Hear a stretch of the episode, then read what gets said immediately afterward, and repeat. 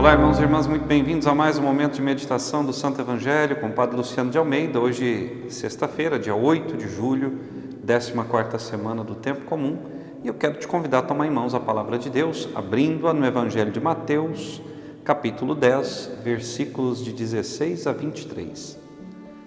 Naquele tempo, disse Jesus aos seus discípulos: Eis que eu vos envio como ovelhas no meio de lobos. Sede, portanto, prudentes como as serpentes e simples como as pombas. Cuidado com os homens, porque eles vos entregarão aos tribunais e vos açoitarão nas suas sinagogas. Vós sereis levados diante de governadores e de reis por minha causa, para dar testemunhos diante deles e das nações. Quando vos entregarem, não fiqueis preocupados de como falar ou o que dizer.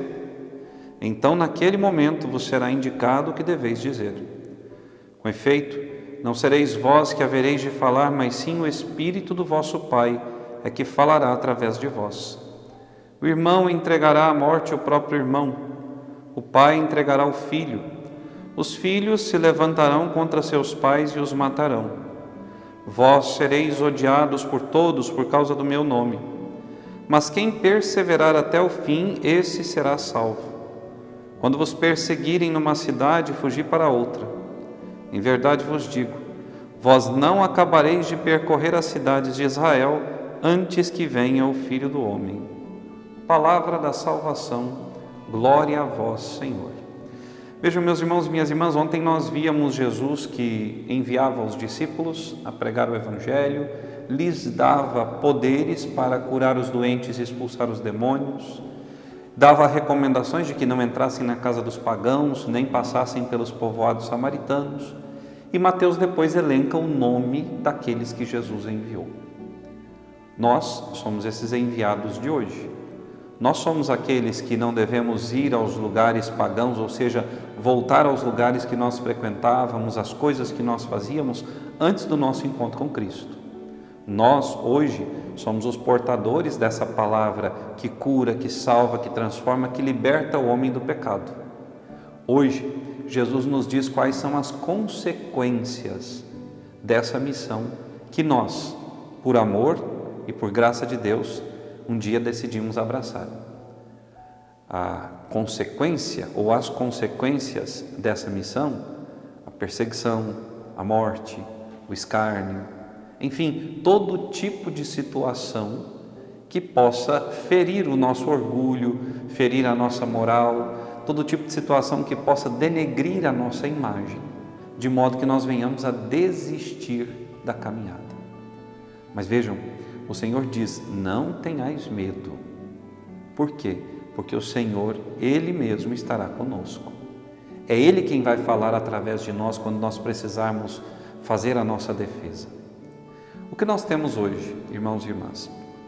Um bando de homens e de mulheres que se dizem cristãos, uma multidão de batizados, mas que quando chega na hora de testemunhar o Cristo, de ser a favor do Evangelho, a favor da verdade, dá para trás.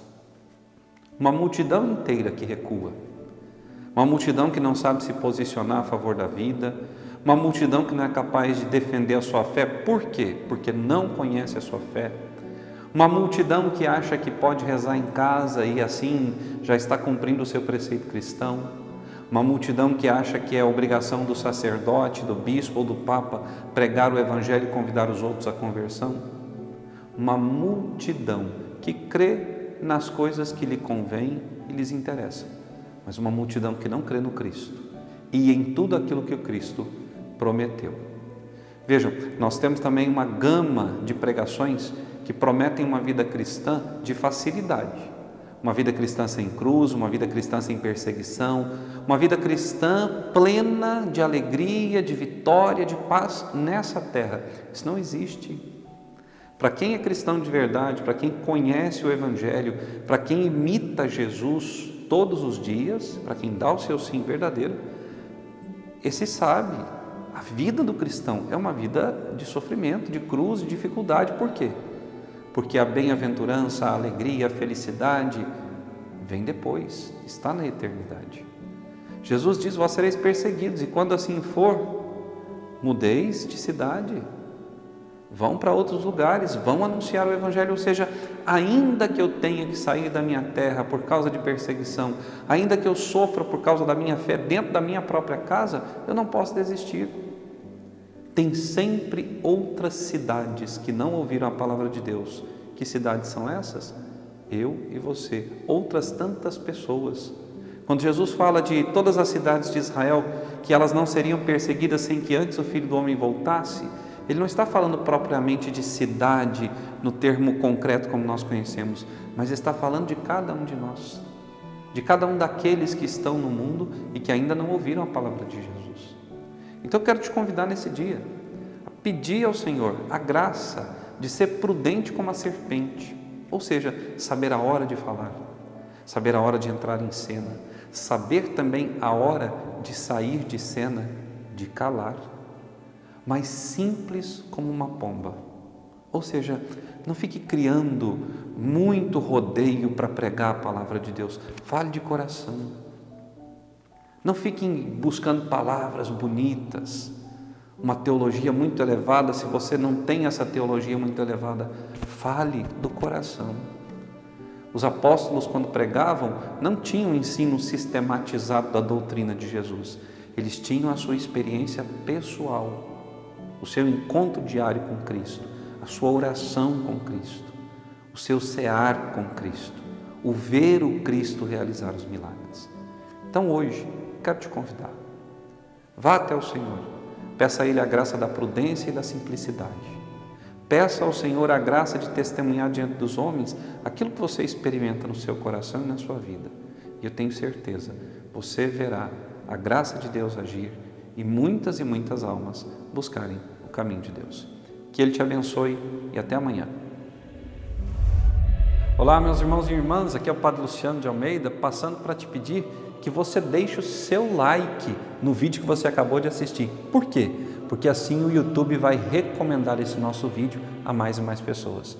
E se você gosta do nosso conteúdo, eu te convido a considerar nos ajudar financeiramente a manter esse canal pela descrição do Pix que está aí logo abaixo no vídeo, você pode fazer a sua doação. Esse recurso que você nos entrega será aplicado no custeio desses vídeos nesse nosso canal. Deus te abençoe. Muito obrigado.